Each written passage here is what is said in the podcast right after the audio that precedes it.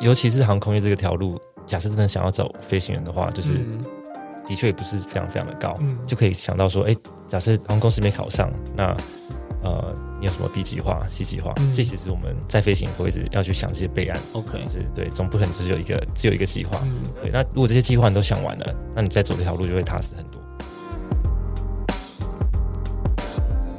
Holden 呢是我大学电机系的好朋友。那还记得他在大二的时候啊，其实就对电机没有什么兴趣，成绩平平，然后也不太喜欢去上课。有一次呢，他就偷偷的告诉我，他已经有了一个新的梦想跟方向，就是成为一名机师。那那时候乍听之下呢，似乎是一个天方夜谭的一段话。那我也不以为意啊。那毕业之后，我们也就分道扬镳，只知道他呢一直有在默默的努力。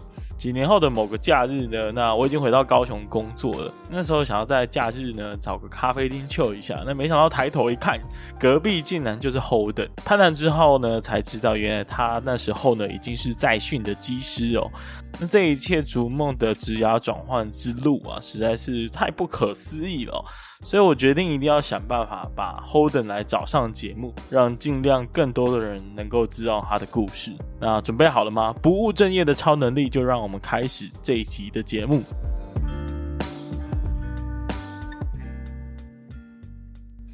那这个欢迎大家回到这个不务正业的超能力啊！那我是主持人威廉，对，现在已经开始了。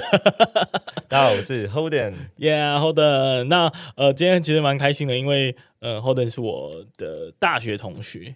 那听到大学就会知道，哎，其实我们不是念电机系的嘛？那可是为什么他会是现在是一个呃在训的机师呢？就是中间经历了很多的过程嘛，那我个人是对于这种职涯转换啊、跨领域的议题特别感兴趣，所以趁着这个国庆的年假呢，我们就我就赶快找 Holden 敲 Holden 说，哎，来来上我的节目这样子，然后也很高兴你答应了，耶耶！那请你来介绍一下自己吧。很简单介绍，我跟威廉是大学同学，曾经我们都是读工科的。那毕业后我就是算蛮不务正业，进到航空业，现在在国内的航空公司担任副驾驶。嗯，对对，我我对这种不务正业的故事特别感兴趣，因为这些人一定怪怪的，就是不知道在想什么。那我们今天要来聊的话题是关于这个职涯转换啊，因为我们当初在念电机嘛，所以其实还蛮特别的，就是为什么会突然觉得要开飞机。然后产生这种想要当机长的念头，这也是我一个听众叫 Simon Simon Say，好难好难念 Simon Say 他的询问啊，他觉得他想问说自己几岁决定的，然后中间经历了什么样的过程，这样。嗯嗯嗯。Yo Simon，回答一下你的问题。其实我电机系没有练得好好的，我觉得我当时的成绩其实蛮普通哦，甚至蛮。读的蛮辛苦的，我觉得，嗯，这可能是其中一个原因，就是我没有读出的热情。我觉得这牵扯到，就是从高中毕业在选大学科系啊学校的时候，像我就是二类的学生，嗯，然后就从台大电机系开始填，对，想说会不会全部人都填错，我就刚好上了，对，当然不可能，对，呃，然后就是呃，可能资工啊、物理系啊，就是二类的，从分数高的慢慢往下填，嗯，但我可能根本就不知道资工系、物理系他们实际上要干嘛，只有一个很大致的 idea。那最后就是听到了我们中山电机系嘛，嗯、这可以讲吗？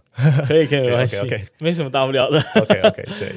那所以其实我进电机前，我也根本就不是很清楚说，啊，电机系毕业只知道说当工程师，但也不知道电机系的领域有多少，电力组、控制组这些，当时的这个知识超薄弱。那进去之后读读读，就觉得啊，真的不是很有兴趣，也觉得不太想当工程师。嗯，那时候就觉得啊，要不要转系？但是又没有那个勇气。然后大二的时候就觉得人生无望，不想，因为那时候就觉得上课就是也不是很想听老师讲，但是我就是那种其实蛮需要找到一个目标努力的人。哦，然后所以那时候呃电机这个领域找不到目标的感觉让我很难受。其实要讲说为什么会萌生这个想法，真的是一念之间。那时候晚上我常常在想，诶，到底未来能做什么？能做什么？就突然一个想法，哇，航空业听起来蛮酷的。嗯，那时候已经凌晨不知道几点了，就爬起床，然后开始。那是你大几的时候？呃，应该是大二下的时候，突然间就是开始 Google，航空有哪些选择？啊，第一个当然会想要看可不可以考那个飞行员的部分。那时候发现哇，因为视力是一点零就可以了，嗯，呃，应该说戴眼镜之后就是不用裸视，对，哦、不用裸视。对，对，这是非常多人矫正后的视力。对，非常多人对就是考飞行员的误会。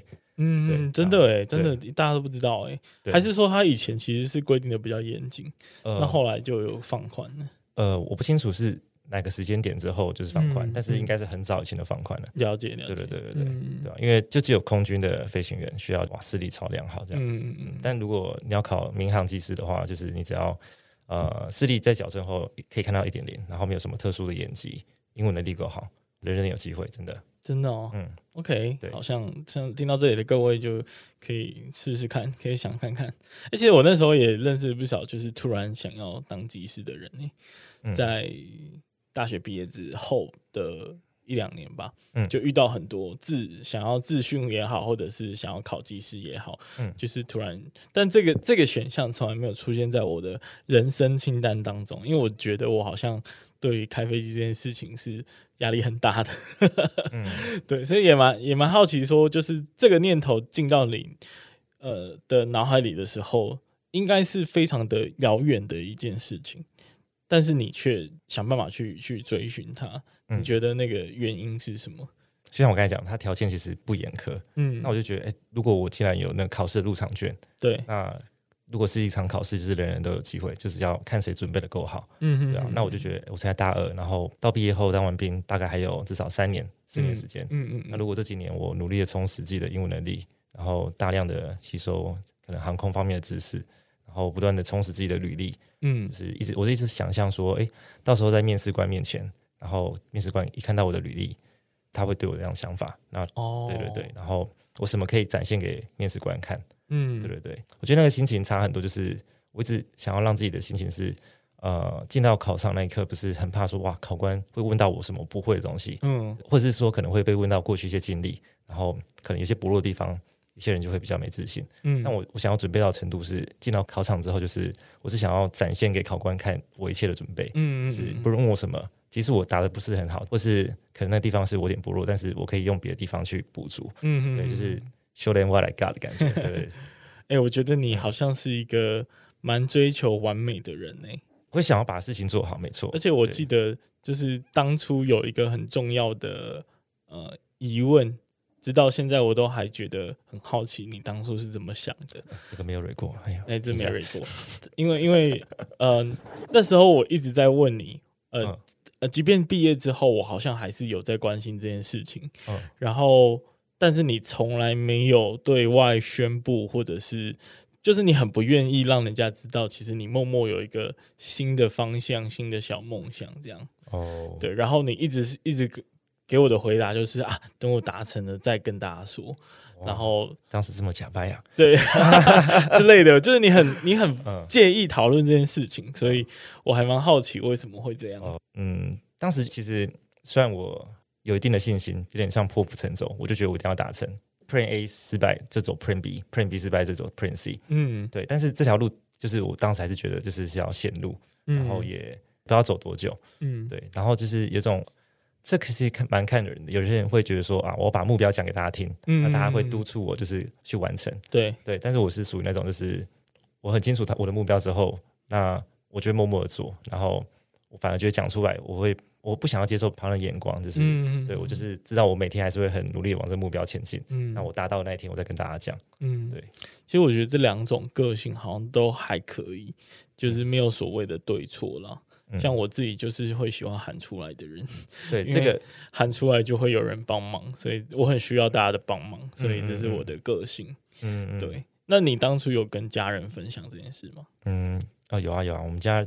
呃，这都会蛮多沟通的。嗯，因为，哦、呃，我会蛮蛮蛮好奇，说家人会不会有很大的反对的力量？因为，呃，虽然我们都是在不知所以然就填了电气系这个志愿，对我其实当初也是，我是在填志愿前一个礼拜，就是才在看说，哎，到底要选哪个科系呢？嗯、那我觉得我们可能数学比较好吧，或者是物理比较好。所以我完全也没有去在乎他到底是在做什么的，对，对所以说既然这么，而且那时候已经有有很多所谓的什么科技新贵这样的词汇出来了，嗯，那你家人或者是朋友那时候有没有很多是反对的？哦，家人方面其实他们算很开明的父母，嗯嗯，对啊，我记得大二那时候我还不知道我的目标，我爸说啊，你喜欢干嘛？啊，我就喜欢弹吉他。嗯，然后说啊，不然就转到音乐系啊。他是很认真跟我讲，哇塞！我说哇哇，好惊讶，我我也蛮惊讶的，说我爸这么开明，对，嗯、所以就是其实航空业对他们来说也是一个就正当职业，他们就是、嗯、就觉得哎、欸，就让我拼看看，所以家里这方面算蛮受他们支持的。嗯，哇，恭喜哎、欸，就是有一个不错的家庭，嗯、很重要很重要。朋友方面的确有，我还是有跟少数几个人讲过我的目标，嗯，对，然后呃有一个学长，有一次我一讲出来，我就立马被嘲讽。哦，我好想记得这个，对，就超级就是，他就说啊，他就是一种，就是就凭你，或是就是说，哎，你就是因为大学成绩的确不好，嗯嗯，对，所以哎，各位就是大学成绩不好，其实大家都还是有机会翻身的，讲翻身也不不一定啊，就是可以进到另外一个自己想要 新的挑战、新的领域，对对。然后当时他就说啊，你先把你的书读好吧，想什么飞行员什么的，我就觉得啊，其实他讲的也有道理，的确我还没有把我应该把我本分更做更好，对，嗯，但是那时候那个。也是一种激励，老实说，对吧？嗯，对，嗯，我觉得人都需要这样子的一个激励的力量，正反面的，对不对？呃，那个学长给你这样的评价，我觉得人生都需要有一个这样的阻碍，然后 激励我们去成长。我记得好像是不是那时候，是不是你要出国的时候，好像是不是有一个老师，好像也是不太不太乐观，对于你的这个规划，这个规划。这我曾经跟你们讲过吗？还是我就我有听过，我有听过，哦、真的哦。好像有一个老师就是很不客气的，好像有嘲讽你。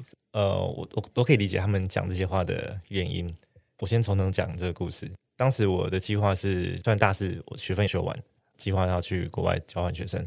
对，那后来呃想了很久，后来决定要去那个捷克的大学，算他们的蛮好的学校，第一志愿。然后这件事情就是必须要那个班导师签名。然后那时候班导师看到说哈。交换学生，因为可能电机系本来就比较少学生去做这件事情。对对，然后他就说啊，你要去多久？我说一年。他的态度就觉得说，哎，如果可能有些像英国的研究所，或是可能就读两年，或是有些甚至一年就可以毕业。嗯，那我去做这个交换学生是一年后拿不到任何学位，他就觉得说啊，也是觉得很错愕这样。对，但我也可以理解他的这个呃想法是什么。对，那我就觉得说，我就跟教授讲说，教授我有自己的一些人生规划，所以我才会选择做这个决定。然后他后来还是帮我签了，对，哦，对对对，他还是要帮你签，但当时的态度我会觉得啊，有点就是也觉得说 受挫，也没有受挫，就是觉得教授有点不好相处，对对，可以可以想象啦，就是毕竟哎、欸，这是你呃非常非常认真做的决定，然后当然不希望有任何的指教，而且老实说，我觉得身为身为一个教授，身为一个为人师。呃，尽量鼓励大家去做自己想做的事情，不是应该是基本的吗？所以我就还对这样子的行为还蛮不解的。那也当然，我也希望就是大家遇到的老师都可以更更 open，像你的父母这样子，嗯，嗯，嗯，就是看你喜欢什么就去做。对，但我觉得他们可能在这个领域钻研的太久了，所以他们会觉得做出一个意外、预料之外的决定，其实是还蛮特别的一件事情。所以可能。嗯呃，一开始冲击对他们来说也很大，觉得为什么会这样子？嗯、那你现在回过头来看呢、啊？就是你对于这些周遭人的评价，然后还有你当初自己在呃评估的这一个思考的方式，呃，你会如果要要汇整起来，或者是给大家一个建议的话，你会觉得哪一些重点可以提供给大家？做任何职业选择前，就是真的可以多方的去摄取他的一些资讯，就是网络很发达嘛，然后。还有我们这种这么好的节目，可以就是就是可以多听听，哎，可能现在就是在那个领域的人士的分享。嗯、呃，这段可能主要是跟大学生讲，或是甚至高中生。假设真的在寻找人生的职涯，或是现在想要转职的人，想要走哪个方向的话，就是确认说，哎，自己这对这方面真的有没有热情，那就可以呃实际的去做完看。然后，嗯、尤其是航空业这个条路，假设真的想要走飞行员的话，它的录取率真的的确也不是非常非常的高。嗯，对，那就可以想到说，哎。假设呃，航空公司没考上，那你有什么 B 计划、C 计划？这其实我们在飞行也都一直要去想这些备案。OK，对，总不可能只有一个只有一个计划。嗯，对。那如果这些计划你都想完了，那你再走这条路就会踏实很多。嗯、会觉得说啊，好像一失败了就路可走。那我很好奇，就是你刚刚说 A 计划、B 计划，就是你当初也有想了几个 plan 嘛？那这是不是代表着，就是其实要成为一个机师，其实它有不同的模式跟路径？嗯嗯嗯。那可以分享一下大家有哪一些做法吗？大家都听过，就是航空公司会招有三种，应该不见得大家都听过。对，应该应该我就不知道。对，第一个就是培训飞行员，最推荐的都是走培训。嗯，对，就是公司出钱帮你呃整组的训练啊，然后带你去美国学飞，然后再回台做机种转换，变成飞大飞机的训练。嗯，对，这这一切都是公司打包票了，我觉得 CP 值最高的路线。对对，那如果这个培训如果哎无缘的话，那就可以去走自训。对哦，是不是因为第一个真的录取率太低了？第一种方法。对，呃，我先介绍一下哈，自训就是自己花钱去美国的，是澳洲或者各国有些飞行学校，然后去学完之后拿完飞行执照回来，公司会看你的训练记录啊，然后你时速都有达到条件的话，那你一样可以就是试着考公司的那个自训机师。这个录取率其实自训当时有听说是比较高一点点，但这几年它是逐渐的下降，因为航空公司他们会希望让学员是一张白纸，然后慢慢就是公司的那个系统性的。训练这样子，很有洁癖的感觉。对对对，对，OK，对所以自训的录取率正在下降，呃，感觉啦，有这个趋势，这样是这样。对，嗯嗯，所以呃，大概就是分为，就是你考进某一家航空公司，或者是说你自己去呃自己出钱去学飞行，然后再进呃他们的招聘。没错，那大概就这两种方式嘛，对不对？呃，最后一种就是空军，空军哦，对，就很不一样了。高中的时候就参加空军，然后但但这个呃条件就比较多，可能就是私立的要求，而且你要很早以前就立下的志愿，对，然后而且你要服役，可能我不知道空军他们的合约是写多久，嗯，对，然后呃时速也达到一定的条件，这我就比较没有细部研究，但这个。但就是等于说，国家会绑你一段时间，但当你除役之后，或许你就可以再选择进入航空公司服服务这样子。对对对，嗯，那那第一种就是像你现在的状态，其实就是公司培训的的部分嘛，他会不会也跟你绑定合约呢？因为毕竟公司都是花钱的，我想象应该是需要去绑这一个机师几年，是跟这家公司站在一起的。对，绝对会，而且绑的还蛮久的啊，蛮久的，大概大概多久？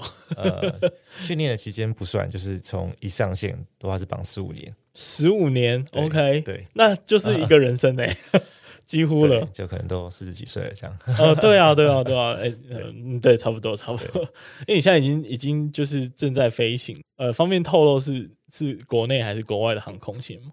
我之前在国内线服务，哦、然后现在在国际线了。哦，然后是是台湾的航空公司。对对对。OK OK，那就那几家，大家可以去想想。那、啊、你现在都在桃园住嘛？对不对？对啊。好的好的，那那哎、欸，那桃园就就就还蛮多机师跟那个空姐的。那这个我们待会可以聊一下。所以大概有三种模式嘛。那呃，我认识的大部分都是自训的技师。哦，真的？对。Okay 嗯，就是可能也是跨领域，但是他们可能决定的时间更晚一点。他们可能不是不是一开始就就下，有些都是出社会之后的，然后他们就自己飞去呃，像是捷克啊，或者是澳洲啊，嗯、然后去做飞行学校的训练。嗯，可是那个就真的是蛮难进，就就像你说的，其实那个也有一定的录取率。嗯，就很怕那个钱拿去就是丢在水里。对，其实是一个非常非常大的。风险啊，老实说，嗯，嗯，所以还蛮还蛮厉害，就是，但我觉得越早决定，可能这个风险的的比例就会低很多，嗯，可以这么说吧？对，主要是训练的金额就是真的蛮高的，嗯，对啊，大概有多高啊？你就你所知，网络上都是说两两百万左右，哇塞！但是我觉得实际上可能，如果呃因的种种因素，可能抓更保守，三百万都有可能。天哪，对，天哪，对，OK。嗯，那真的是一个巨额投资哎，对啊，跟买房子差不多。那完全是一个有点像期货性质嘛。对啊，对，如果真的没考上，那这张驾照就完全没有用。嗯，对。哎，可是这么大的成本，一定是有很大的收益嘛？所以可以可以大概知道一下，就是说，如果我花三百万去学开飞机，大概几年就可以拿回来？哎，哦，你说工作的收入是不是？对啊，对啊，对啊，对啊。嗯，差不多就是一年。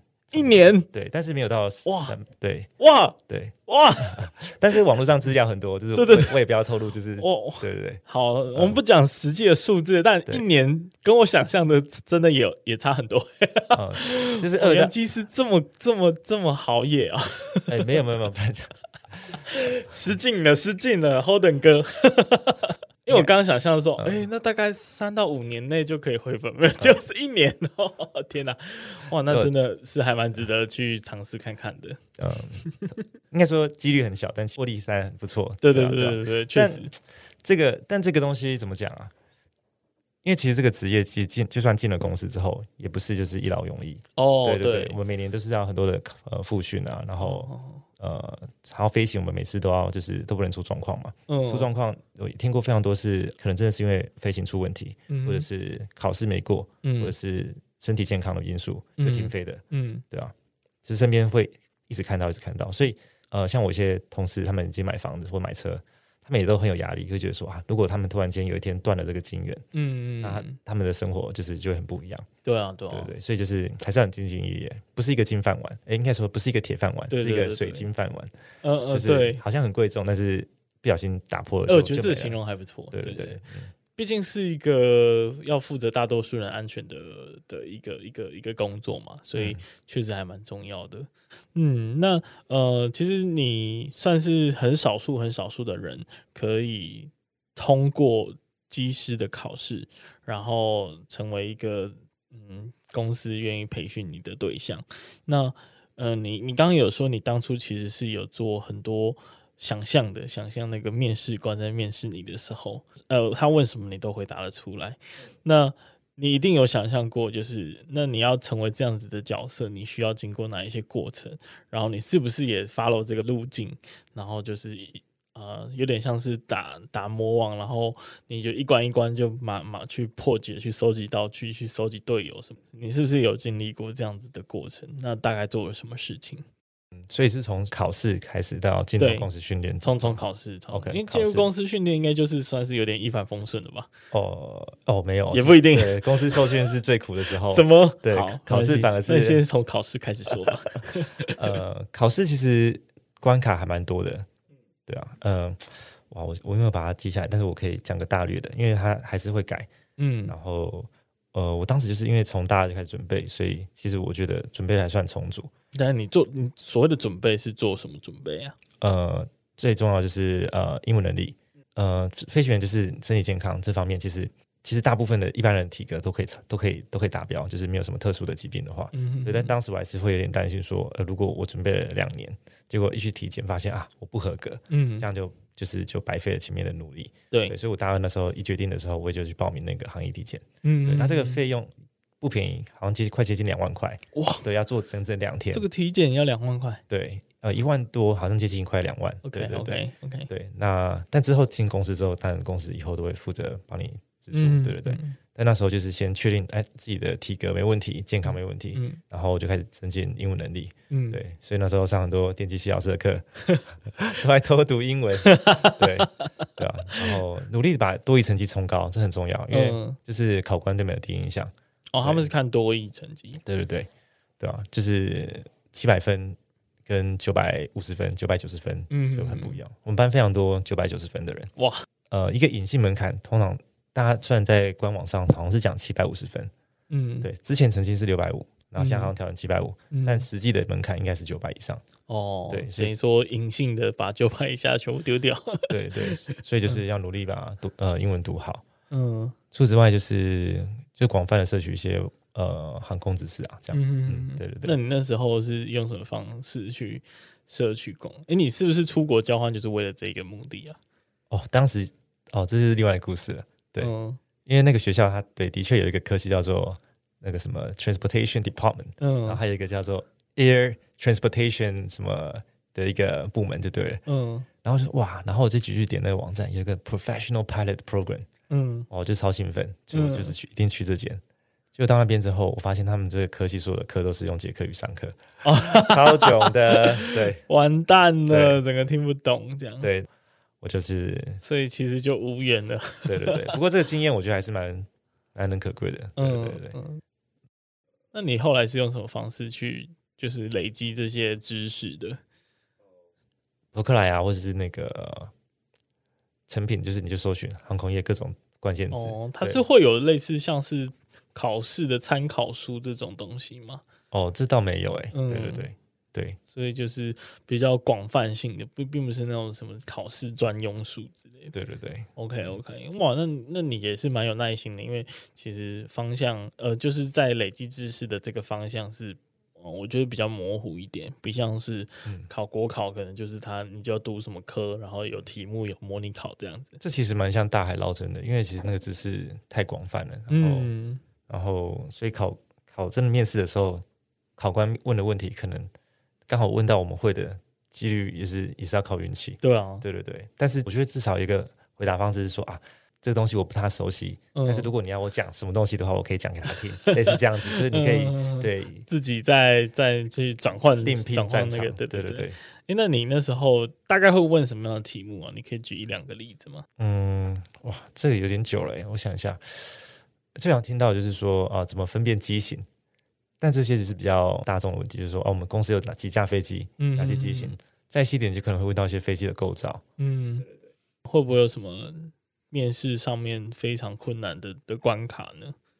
嗯，面试某间航空公司，他面试就是先团体面试，嗯，那他会丢给大家一个问题去讨论，然后讨论完之后就一个他就是随机点人起来回答这样，嗯、然后之后再个人面试。那我觉得个人面试比较比较有趣的是，你要去对刚刚其他人的回答去做点评哦，对，他甚至会直接很直白问你说：“哎，你觉得刚刚谁的表现？”不好，或者谁表现好，好尴尬哦。对，那他就是，其实这也是想要看你做人会不会做的很，我觉得啦，这是我自己的想法。他他是希望你就是自私一点好呢，还是博爱一点好呢？嗯、因为在不同的行业，可能不同的特质是是更好的。我我认为他应该是想看我们就是人际关系的那种，嗯呃，就是在处理上就是不要太。太尖锐，嗯，对，因为其实航空也是非常需要团队合作的，嗯、因为大家每次一见面都是可能其实都不认识，我们每因为飞行员人也很多，空服员人很多，我们每次都在一起的人都是可能都是陌生的，哦，是哦，对，那大家第一次见面就是希望还是可以好好的相处，嗯，对，不要就是诶呃，如果他情绪控管不好啊，或者是就是做人比较容易跟人家摩擦，这样子就会有飞行上的安全上的疑虑，嗯，对，因为你刚刚其实也有稍微提到说。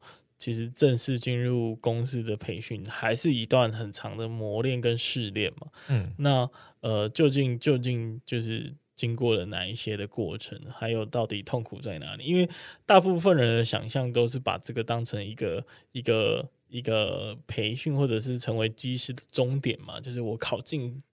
被录取的那一刹那，就觉得哇，全世界都太平了，我以后就可以 happy 了。哦，对，完全没有。对，因为其实外界的人像我也是这么想的。嗯，对。啊，即使进了公司之后，公司还是会有淘汰机制。嗯，这是我们最怕的。像我们班当时进去的有二十四个人，嗯，两年后的训练中间就刷掉了快三分之一。对，但其实我们班算还 OK 的，有听过就是有些甚至快刷到二分之一。哇，很多哎。对啊，等于说。二十个人里面有十个人可能就是会无法成为技师，嗯，没错，嗯，对吧？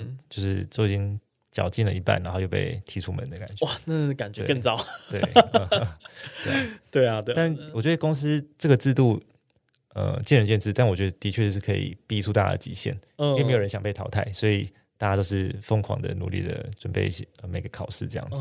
对，哎，那是什么感觉啊？因为就会不会很像那个什么金牌特务？然后 你有看那个剧情吗？哇，这部我没有看。哦，反正他就是甄选了一堆可能可以培训成为特务的人，然后中间就有很多的试炼跟关卡，然后他们就要互相勾心斗角，把对方干掉这样子。哦，然后最后只有很少数人可以成为真正的特务。了解，了解。所以你们在那个过程当中，是不是也要就是那个竞争意味很？哎，其实这个倒还好。第一天的时候，公司就有跟我们去做有点像宣导的概念，就是说，呃，进到公司之后，大家都知道会继续刷人，对，但他不希望我们是一个竞争的态度去面对我们的同学，他是想说，哦，我们。今天定了一个标准，八十分大家会通过。嗯，那呃，如果全班的人都考过八十分，那全班都会通过。哦，对对对，他也是他不是跟你说我是淘汰最后几名这样。没错没错，他也希望说，哎，花了一些公司的资源把大家招进来了，他也不会就是觉得说啊，就是一定要看多少比例哦，才能对对对。所以你们考试主要是考哪一些东西啊？进到公司后，稍微介绍一下哈，他会有半年的那个地面学科训练。嗯，那这就是会学，因为我们进去的时候，其实我们都是一张白纸，我们对航空都是一些。可能房间的书籍得到的知识，对，那呃公司就会派很专业老师，然后教我们呃像航空法、啊、气象学啊、引擎啊、仪器啊，以及就是导航设备啊这些种种。嗯、然后就每个科目都有各自的考试，对，有笔试有口试，对，然后还有一些仪器的测验，就是半年后我们去美国前也会先飞一个模拟机，嗯、去看我们的飞行的潜质如何这样子。嗯哼然后。到美国之后就是另外一种考验，在台湾都是学科，在美国就是这边比较偏数科，当然也是有伴随一些学科。然后数科就是看我们的就飞行的飞行的技术如何这样子，嗯，对对对，起飞跟落地的稳定度啊，然后还要做很多飞行的一些 maneuver，可能要让飞机故意速度太低，然后就是好像要往下掉下去的叫失速，然后我们要如何去呃 recover 这个东西，然后、哦、对，还就出些情境题让你们去。测试你们的反应，这样，嗯嗯，没错没错，嗯，听起来很像是一个魔鬼战斗营的感觉，因为这两个就是你们是两年嘛，对不对？嗯，但是刚刚那些东西听起来是还蛮庞大的，不管是术科还是学科，都还蛮庞大的，就感觉不会比我们在学校念电器的时候还要少，就蛮多蛮繁忙的感觉。嗯、这两年我觉得要做好一个心理准备，很像是。高三或国三在准备大考的那种心情，嗯，然后那个认真程度真的是，我就觉得哇，就是要回到高三那种每天苦读的那种感觉，嗯，对。但然后考完试放松一下，下一个周末，下礼拜可能有新的考试，就是不断的往复这样子，嗯，对。但是学的东西是自己喜欢的，所以其实上上几课来，然后也是蛮开心的，嗯，对对对，嗯，真的是还蛮恭喜你的。